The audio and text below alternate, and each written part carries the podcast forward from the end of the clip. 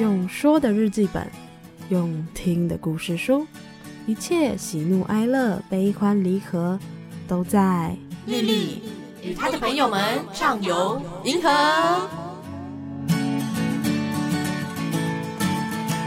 厌世系列，我也想做钱多事少、离家近的工作。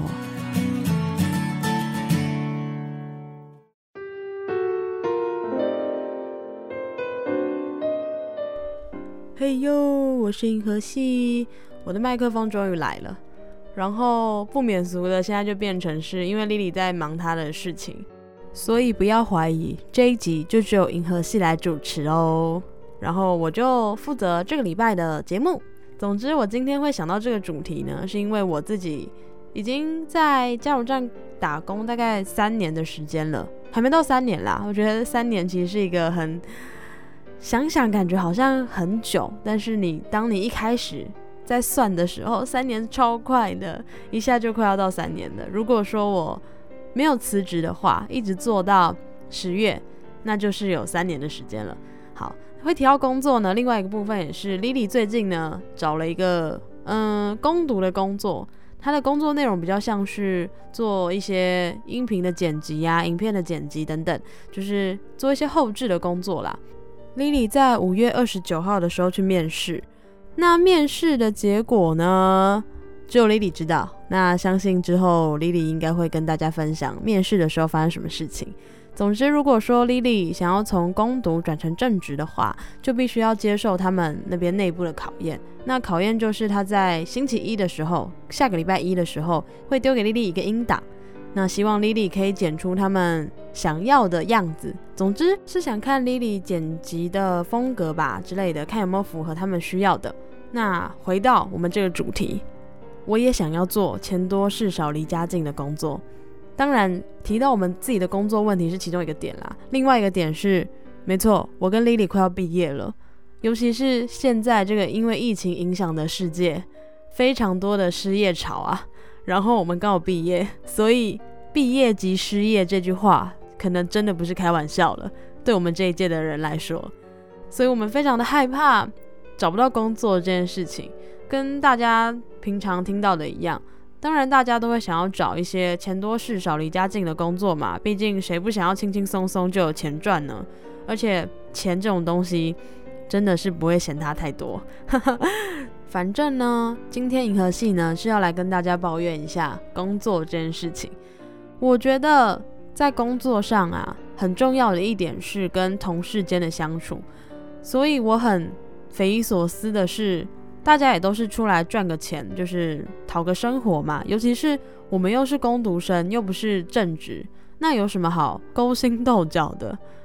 嗯，大家都有班上，那大家都有钱赚，这不是最好的事情吗？然后偶尔大家可以出去唱个歌啊，吃个饭，联系一下感情，然后也可以跟主管就是保持好关系，大家都和乐融融的相处，我觉得这是很重要而且很基本、很简单的一件事情吧。但是有些人就会看不惯别人好，想要去找一些别人的麻烦，让人家可能。被迫离职啊，或什么之类的，总之一直搞人家就对了，我就没有办法理解。虽然说，当然啦，我自己在职场上还是会遇到一些自己不喜欢的人，但大家都是出来混口饭吃嘛，没有必要这么的苛刻。所以我都是跟他基本上的工作上，如果有需要讨论的内容啊，或是需要。做一些互动，那当然就最做最基础的互动就好了，也不会想要跟他多聊天，或是多了解他，知道他生日几月几号之类的，这些都不重要。好，再来哦，我也很想知道，真的在那种职场的生活上，这些人是不是很多？这种人想东想西，想要把人家赶走啊，或是想要去占领人家的位置。虽然我也很想要找到工作啦，但是也非常害怕我自己走出这个舒适圈之后，走到真的职场上面。会不会也遇到这种人，然后我就会非常的觉得自己很可怜呐，开始对自己没有自信，开始自卑，就会真的依照那个人的想法去辞职，或是去做什么对自己不好的事情。真的很不希望我自己发生这种事情啦，就是大家帮我祈祷一下好不好？这是第一点啦。那第二点呢，我想要跟大家分享的是，既然大家都是出来工作的嘛。也没有所谓的谁比较谁要做的比较多啊，或是谁要做的比较少。虽然说能力越大，责任越大这件事情大家都口耳相传，但我觉得这句话根本就是再去给那些弱者一个借口。好啦，这是题外话。总之，之后如果有时间的话，可以跟大家介绍一些我觉得很。不合理的金句，好吗？总之就是大家都出来工作的啊，没有什么，因为我比较厉害，所以我要做的比较多；你比较笨，所以你就做的比较少，没有这回事啊！大家都是一视同仁，大家领的都是同样的薪水，没有道理我需要做的事情比你还要多吧？嗯，这就回到我刚刚说，我其实有讨厌的人在职场上。好，那个讨厌的人呢，他做什么事情呢？他呢不仅开玩笑没有分寸，而且在工作上非常的不积极。嗯，像我们在加油站工作的嘛，就是会遇到一些客人会有些问题呀，或是可能刷卡、现金什么之类的一些账务上的问题。总之，那个同事呢就表示这些东西呢我不常碰到，所以我完全不用学，反正都有人可以问，就问他们就好，请他们处理，我都不用学，因为我不会也没关系。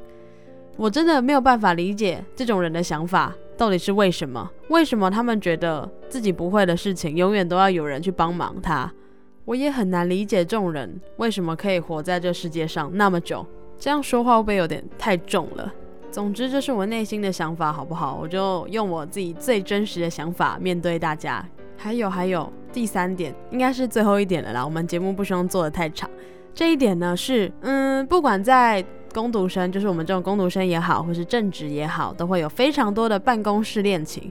我实在没有办法接受办公室恋情为什么要搞得这么明目张胆，这么的引人注目，搞得全世界好像都应该要知道你们在一起，然后你们感情很好这件事情。好，这还不是重点，我觉得你们真的感情很好那就算了。可是重点是，他们两个人互相会在私底下的时候跟其他人抱怨另外一半做的不好的事情，或是觉得自己很生气、觉得自己很委屈的地方。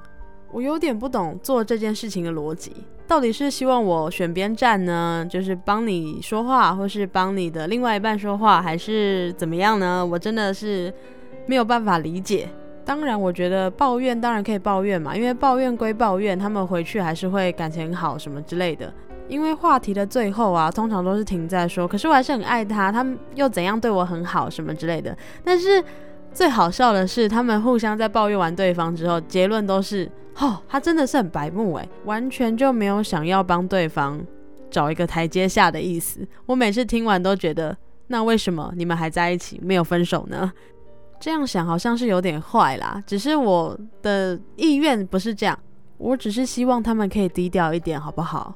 好啦，可能跟我自己是母胎单身有关，我不太理解跟另外一半要怎么相处。总之，我还是祝福他们可以继续长长久久，互相喜欢对方，好不好？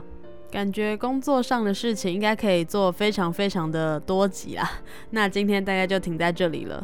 那回到我们的主题，大家一起帮我们，也帮自己祈祷，找到一份钱多事少、离家近的工作，好吗？那我们下礼拜再见喽！我是银河系，拜拜。